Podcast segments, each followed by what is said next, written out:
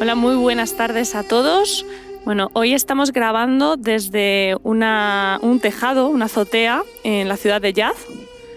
Eh, bueno, esta ciudad es, una pasada, es una ciudad eh, preciosa, hecha enteramente de adobe. Son casitas bajas, todas las azoteas están conectadas, de hecho, eh, bueno, por zonas, por barrios, puedes ir de un tejado a otro y luego las, calles pues están todas llenas de, pasadizos, de túneles. Es, una, es una pasada de ciudad, tiene un montón de, mezquitas.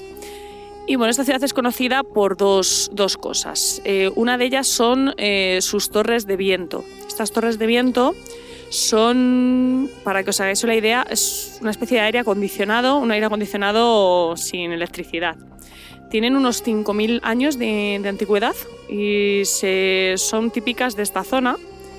Y bueno, básicamente cómo funcionan, bueno, son unas torres, una especie de, chimeneas altas que están en, casas de, una planta o de dos plantas como mucho.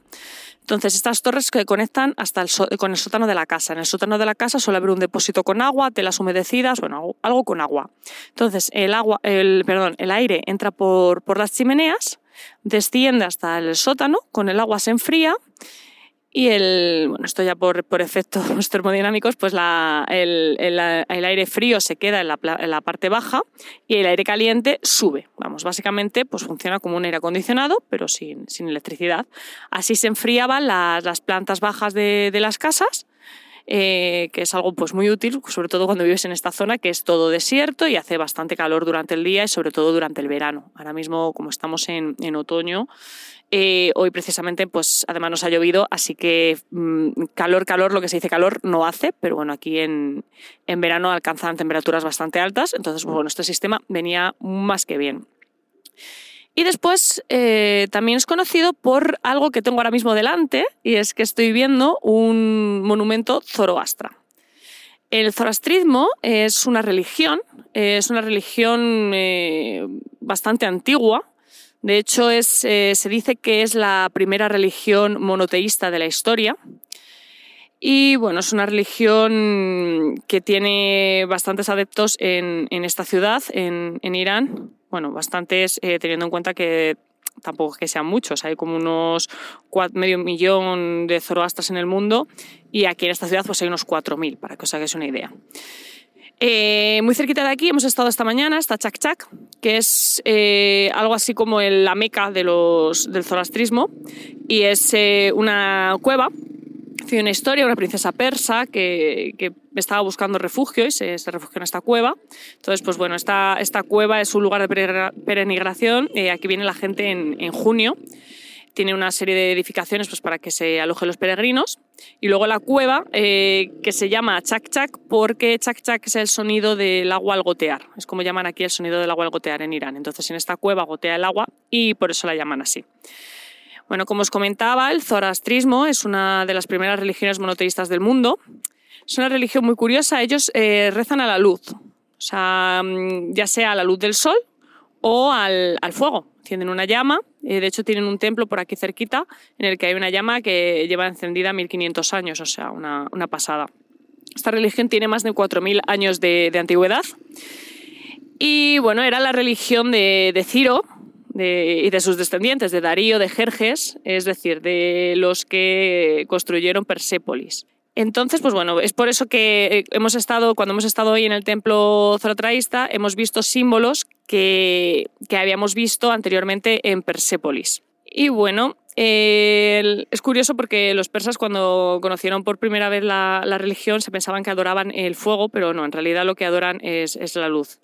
Y su nombre viene del, profeta eh, Zaratrusta, que fue el que, fundó esta religión. Y el nombre, al parecer, en persa significa algo así como estrella dorada. Eh, una de las cosas más curiosas de esta religión es lo que hacen con sus muertos.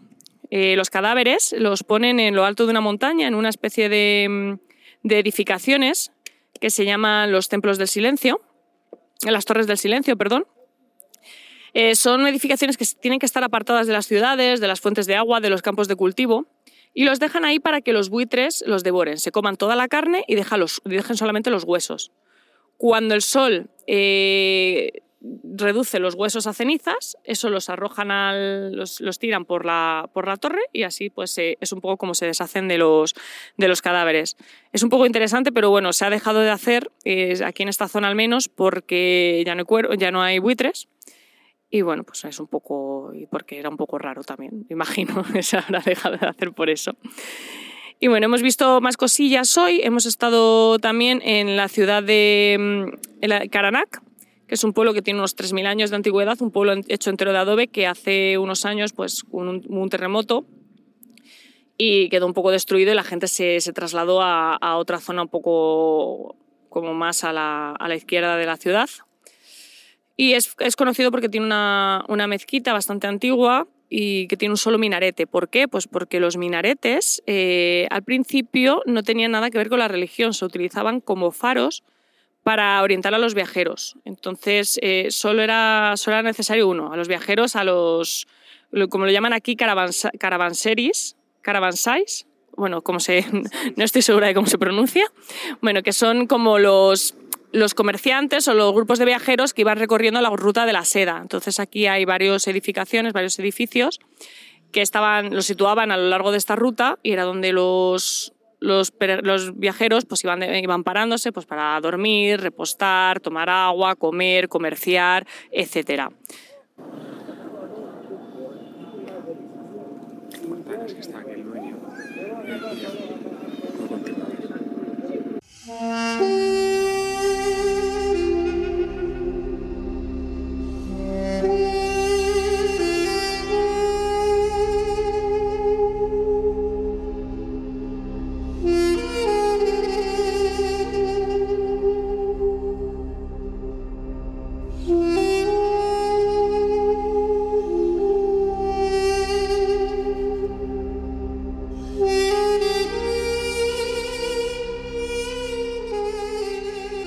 Bueno, cosas del directo, he tenido que cortar la grabación porque estábamos con el micrófono en, la azotea y ha venido el dueño de la tienda de alfombras, estábamos en la azotea de la tienda de alfombras.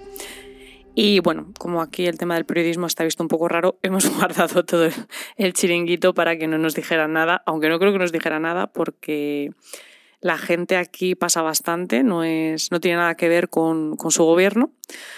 Pero bueno, por si acaso mejor prevenir que curar y hemos, hemos cortado, así que eso, cosas del directo. Ahora ya estamos en el, en el hostal y bueno, después de, la tienda de alfombras nos hemos ido a dar una vuelta por Jazz y nos ha pasado algo alucinante. Y es que íbamos andando por la calle y nos ha parado un chico que hablaba inglés y nos ha comentado que hoy, bueno, esto ya lo sabíamos porque nos lo llevan diciendo todo el día, hoy es, eh, hay una festividad porque conmemora la muerte del profeta Mahoma. Entonces hoy está todo cerrado y es, como una fiesta aquí. Y bueno, nos, nos, han comentado que nos ha comentado este chico que había un, evento en, la. Mm, ¿cómo, lo llaman? Es como una especie de. Es un lugar de celebración, no es una. No es una mezquita como tal, ¿vale? Se llama eh, o algo así. Es que la pronunciación es un poco compleja para mí, pero bueno, es, es algo así como eh, ya o, similar. Que bueno, que viene de, el nombre viene del profeta Hussein, que es eh, uno de los nietos de Mahoma, concretamente es hijo de Ali, que es el profeta que inició el chiismo. Y entonces, bueno, como aquí en, en, en Irán son chiitas, pues bueno, es como el, profeta al que ellos veneran porque él y toda su familia murieron en nombre del Islam, entonces pues es bastante, bastante venerado aquí. Entonces, total, nos ha comentado que en este sitio pues había un, evento, una celebración por, por, este tema, que era una especie de... Era para celebrar el funeral del profeta Mahoma y aparte eh, para como una especie de misa, entrecomillado porque no es una misa, por otras dos personas que habían muerto de, recientemente en la comunidad. Entonces, pues bueno, hemos ido para allá con este chico que nos ha acompañado. Yo me he sentado en la zona de mujeres, David se ha sentado en la zona de hombres. Nos han traído un té, nos han traído unas pastas. Eh, ha sido muy curioso porque yo cuando he llegado, eh, todas las mujeres obviamente estaban vestidas con su chador negro, eh, no sé, un poco así, una situación un poco rara. Y pensaba que nos iban a mirar mal o nos iban a decir algo porque, bueno, supongo que al final no deja, yo traslado esto a la religión católica y me imagino entrando en una misa de un funeral. Eh, pues que todo el mundo hubiera flipado, me hubiera mirado fatal. Pues no, aquí según he entrado me han empezado a sonreír todas, a sentir con la cabeza, me han traído un té, me han traído unas pastas, todas las mujeres súper sonrientes.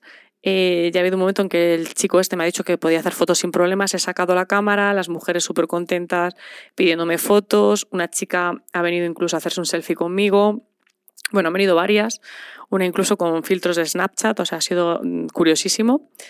Eh, bueno, no sé cuántas galletas me he podido comer porque además era imposible decir que no, porque te traían más galletas, te traían más té. Hemos estado presenciando pues todo, todo, todo lo que hacían, que era, era la verdad es que alucinante porque estaban como recitando, por lo que nos ha contado él, estaban hablando un poco sobre la muerte del profeta. Lo que pasa es que, bueno, como lo cuentan todo así, que parece musiquilla.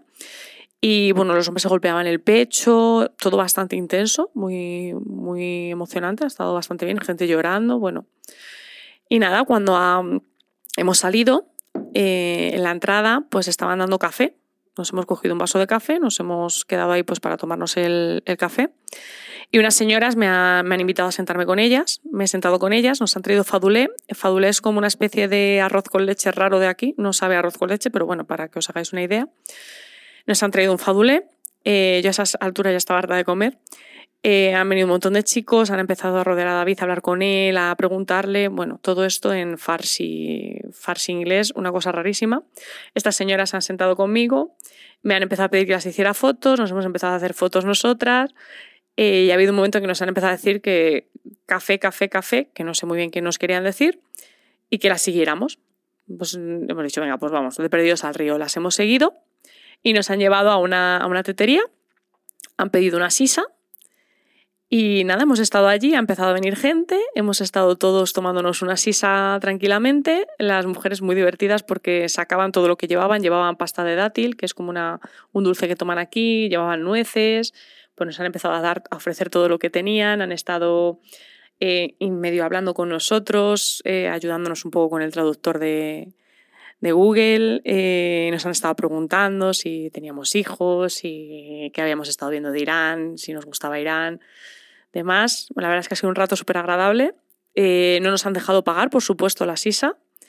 Eh, y nos han despedido pues con, abrazos, no sé, muy emocionante todo. Ha sido muy, muy curioso, sobre todo el, el estar con gente que no habla tu idioma, que no comparte tu cultura y que salga todo tan natural y que sea todo tan, tan cómodo, ¿no? Es, es algo que, aquí se vive mucho, que la gente te recibe con los brazos abiertos y no sé, es, la verdad es que es una es increíble, la gente es es maravillosa aquí y su, hospitalidad ya digo que es que roza roza un poco lo increíble, es, es de verdad abrumador cómo te reciben, cómo te acogen, cómo estás eh, con ellos, con su familia en grupo y no te entienden y no te conocen y aún así te dan todo lo que tienen, comparten contigo, están felices, te sonríen.